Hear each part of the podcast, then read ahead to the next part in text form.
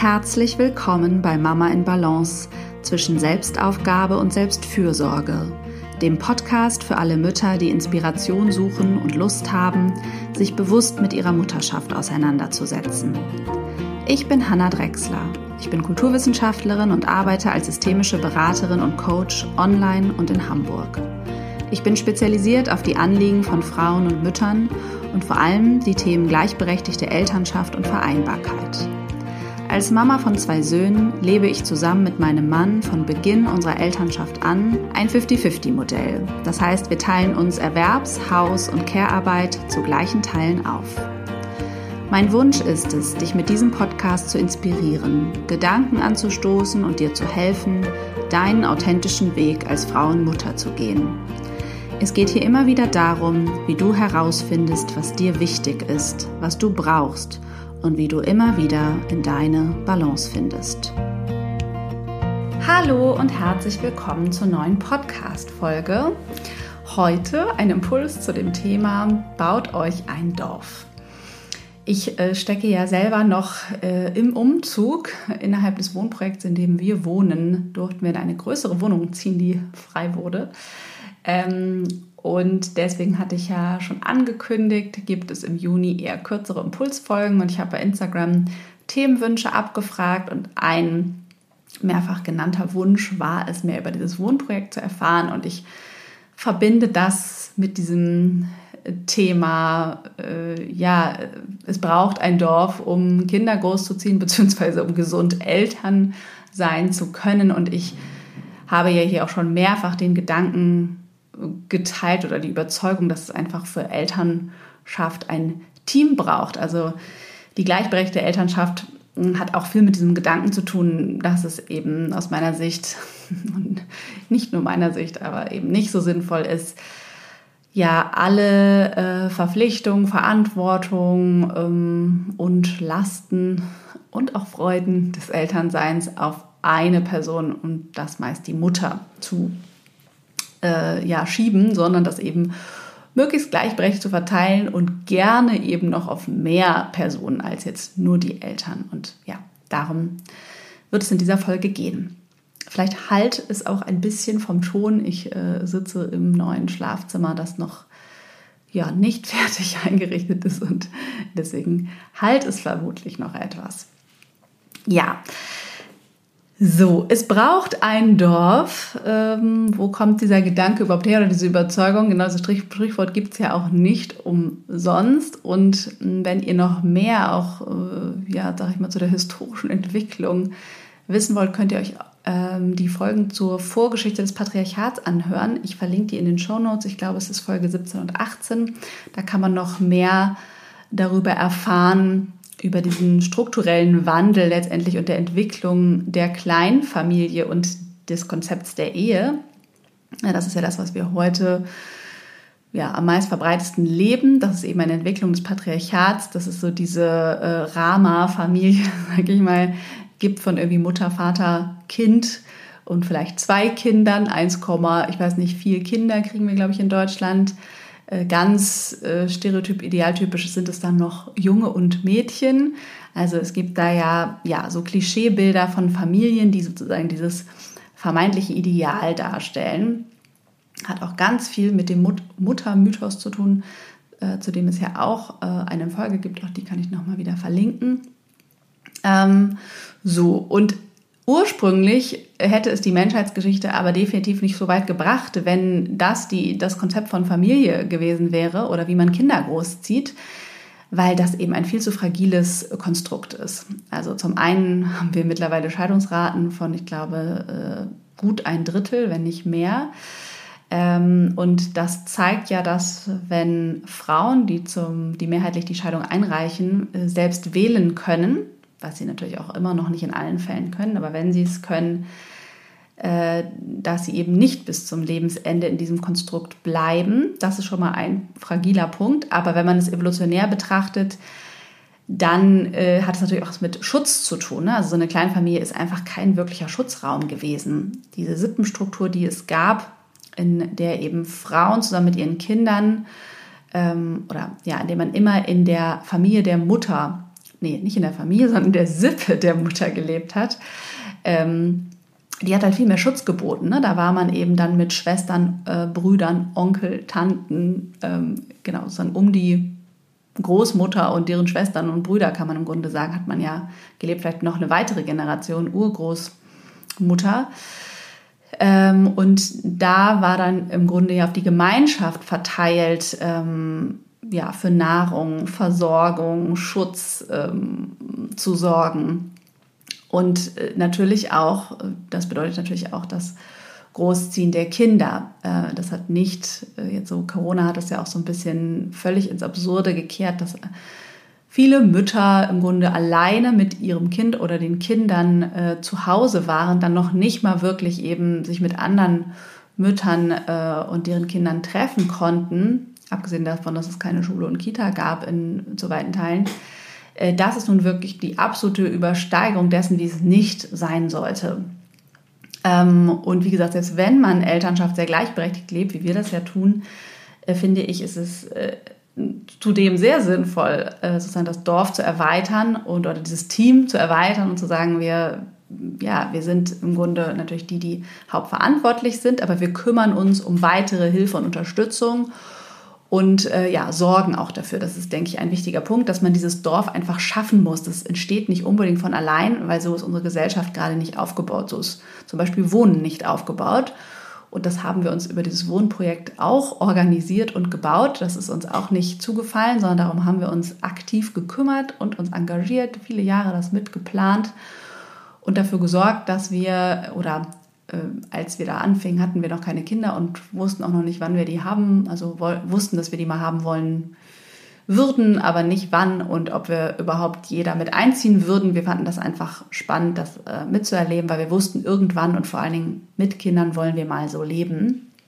Und äh, erst zum Beispiel hatten wir eine Wohnung, äh, die eben für uns als Paar gewesen wäre. Das ist ein sozial geförderter Wohnungsraum. Das heißt, man bekommt auch nur die Wohnung äh, für die Anzahl der Personen, die man ist und kann jetzt nicht irgendwie vorsorglich sich schon mal in eine riesen Wohnung setzen und warten, ob man Kinder kriegt, sondern genau, wir hatten erst eine Paarwohnung, dann hat es sich ergeben, dass wir, ich glaube, als ich schwanger war, auch, also dass dann nochmal Fluktuationen gab, da haben wir ja auch noch nicht gewohnt, dass es möglich war, eine Wohnung zu bekommen, eben mit einem Kinderzimmer. Und jetzt, weil eine Familie ausgezogen ist, konnten wir in eine Wohnung eben mit zwei Kinderzimmern ziehen. Ähm, genau, und es ist ein selbstverwaltetes, generationsübergreifendes Wohnprojekt ähm, mit 28 Parteien zwischen ja, Ein-Personen-Haushalten und Haushalten mit fünf Personen, äh, verteilt über drei Häuser. Wir sind alle Mieter ähm, und oder MieterInnen. Und ähm, genau, man braucht eben eine gewisse Berechtigung, hiermit zu wohnen. Das hat was mit dem Einkommen zu tun. Das ist so nach drei Einkommensgruppen gestaffelt. Wir sind alle Mitglied in der Dachgenossenschaft, die dieses Projekt trägt. Und wir haben zudem einen Verein gegründet, in dem wir alle Mitglied sind.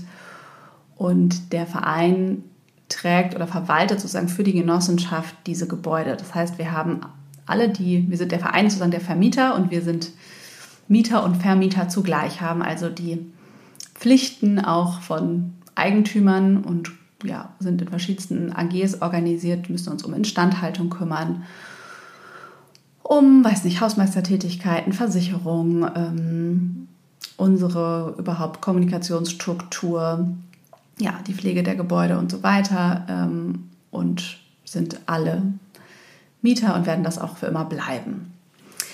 Genau, und was sich natürlich, also das ist natürlich mit, das war jetzt nicht festgeschrieben im Konzept, aber was sich natürlich mitentwickelt hat, ist äh, auch eine, diese gemeinschaftliche Struktur, die natürlich auf Unterstützung auch beruht. Hier kann sich jeder, also wir sind darauf angewiesen, dass sich alle nach ihren Möglichkeiten einbringen und das tut man natürlich nach Lebensphase unterschiedlich. Die ältesten Bewohner sind auf jeden Fall in ihren 70ern, vielleicht der eine sogar über 80, ich bin nicht sicher.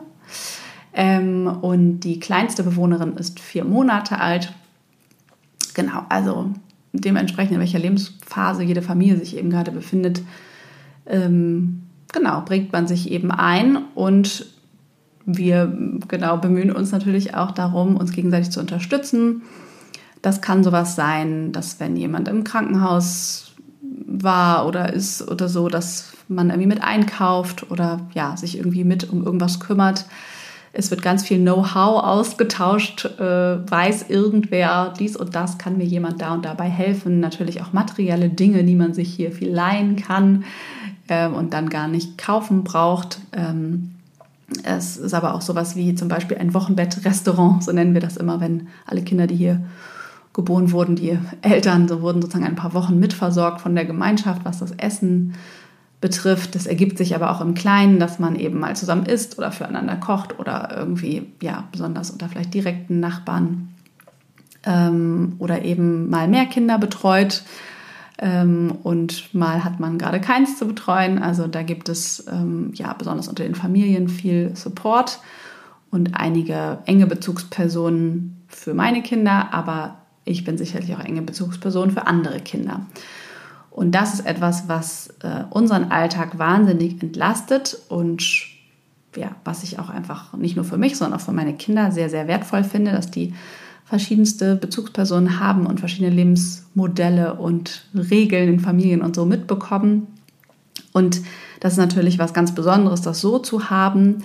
Aber man kann es sich natürlich auch selbst in anderen Strukturen bewusst aufbauen und gucken, okay, welche Familien wohnen in unserer Nähe, wo macht es Sinn, dass wir uns irgendwie versuchen, gegenseitig zu entlasten, die Kinder gegenseitig abzunehmen oder wie gesagt, einen Abend die Woche essen wir in der Familie, den anderen in, in der anderen oder so. Ähm, was könnte es da für Unterstützungsmodelle geben, die ihr bewusst steuern könnt und die anderen Familien ansprechen könnt, dass ihr dann Bedürfnis nach habt. Das können ja auch Familien aus dem Kindergarten sein oder der Schule, sich eben ja abzuwechseln. Manchmal sind das halt auch Ausflüge und je älter die Kinder werden, je leichter kann man eben auch mal eins mehr dabei haben und ist jetzt auch nicht so viel mehr Arbeit, würde ich sagen. Und es ist aber auch schön, mal ein Kind weniger zu haben. Äh, und das bedeutet für mich auch diesen Gedanken zu leben, dass ähm, Kindererziehen letztendlich eine gesellschaftliche Aufgabe ist und nicht nur eine individuelle und diesen Sippengedanken etwas sozusagen weiterzutragen und eben nicht ähm, ja nur davon auszugehen, dass das jetzt die Kernfamilie alles machen muss. Und so könnt ihr ja mal auch überlegen, wer gehört eigentlich zu eurem Dorf? Also welche Strukturen habt ihr? Das können ja auch BabysitterInnen sein, Tagesmütter und Väter, äh, ErzieherInnen sind das sicherlich auch ein Teil unseres Dorfes, ähm, Großeltern, Tanten, Onkel, Freunde, NachbarInnen. Also wer kann das sein oder wer ist das in eurem Fall? Und was für Aufgaben übernehmen die zum Teil oder könnten die auch mal übernehmen? Also ich habe das selbst als Kind so erlebt mit sehr engen Freunden von meinen Eltern, wo wir dann viel waren und wo dann Kinderaustausch immer stattgefunden hat. Oder auch eine kinderlose Freundin meiner Mutter hat äh, sich auch immer wieder intensiv um uns gekümmert ähm, und war für mich eine wichtige Bezugsperson. Ähm, und daran habe ich auch sehr gute Erinnerungen. äh, mit diesen Menschen erlebt man dann als Kind ja auch einfach andere Sachen als mit den eigenen Eltern. Es kann aber auch wirklich konkrete Hilfe sein, wie kannst du mit meinem Kind die Schuhe kaufen gehen. Ne? Das könnten zum Beispiel äh, Freunde auch mal mitmachen oder eben irgendwas eine andere Familie, wo die dann, was weiß ich, zu diesen Festen oder was zusammen was Weihnachten backen oder basteln. Also wir hätten dieses Jahr zum Beispiel keine Osterdeko gehabt, wenn nicht meine Schwiegermutter die zusammen mit unserem großen Sohn gebastelt hätte, was sich irgendwie so ergeben hat. Letztes Jahr ist unserer, unser Osterstrauß einem Fußball zum Opfer gefallen und wir wären jetzt unter den Lebens- und Arbeitsbedingungen äh, zu Corona-Zeiten dieses Jahr Ostern auf keinen Fall dazu gekommen, irgendwelche Eier auszupusten oder es war uns einfach vielleicht auch nicht wichtig genug. Sowas, ne? Kann es sein, dass man konkret äh, guckt, wer kann das mit übernehmen? Ihr müsst nicht alles selber machen. Und äh, genau, eine Freundin hat mir neulich auch erzählt, dass zum Beispiel ihre Schwester immer den Adventskalender für ihre Tochter macht, jedes Jahr schon immer. Ne, über sowas kann man ja auch mal konkret nachdenken. Was könnte man outsourcen? Also man kann natürlich auch Hilfe bezahlen, Putzhilfen oder natürlich Kinderbetreuung, aber es kann auch einfach selbst organisiert äh, sein und auf Gegenseitigkeit beruhen oder eben sowas genau mal mitkochen, sich überlegen, mit welchen befreundeten Familien können wir sagen, das eine Gericht äh, kochen wir jeder die Woche doppelt und tauschen das sozusagen aus, sodass man schon mal einmal weniger kochen muss oder sowas, eine Soße oder so. Ähm, sowas kann es ganz konkret sein. Ähm, und wenn es nur eine halbe Stunde oder Stunde ist, äh, wo jemand euer Kind mal auf dem Spielplatz oder im Garten oder was mitbetreut, weil ihr ein wichtiges Telefonat führen wollt oder irgendwas konkret erledigen. Das ist hier zum Beispiel auch oft so, dass man dann, weil jemand anderes mit auf die Kinder guckt, eben mal kurz in Ruhe einkaufen gehen kann, anstatt die da mitzunehmen oder so. Sowas kann ja auch schon wahnsinnig entlastend sein. Oder ist es halt jemand, wo man das Babyphone abgeben kann, um nochmal was im Keller zu räumen, wo das keinen Empfang hat oder um zwei Stunden Bier trinken gehen zu können.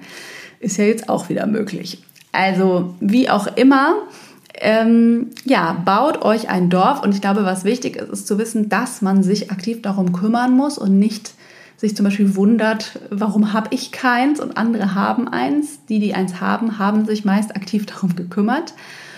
Und das bedeutet auch zu üben, um Hilfe zu bitten und Hilfe anzubieten. Ne? Also so genau zu überlegen, was kann ich irgendwie mit anbieten und oft ist es ganz schlau, dass man mit einer Familie anzufangen und zu gucken, so hatten wir das zum Beispiel auch während Corona, zu sagen, okay, wollen wir uns konkret regelmäßig unterstützen?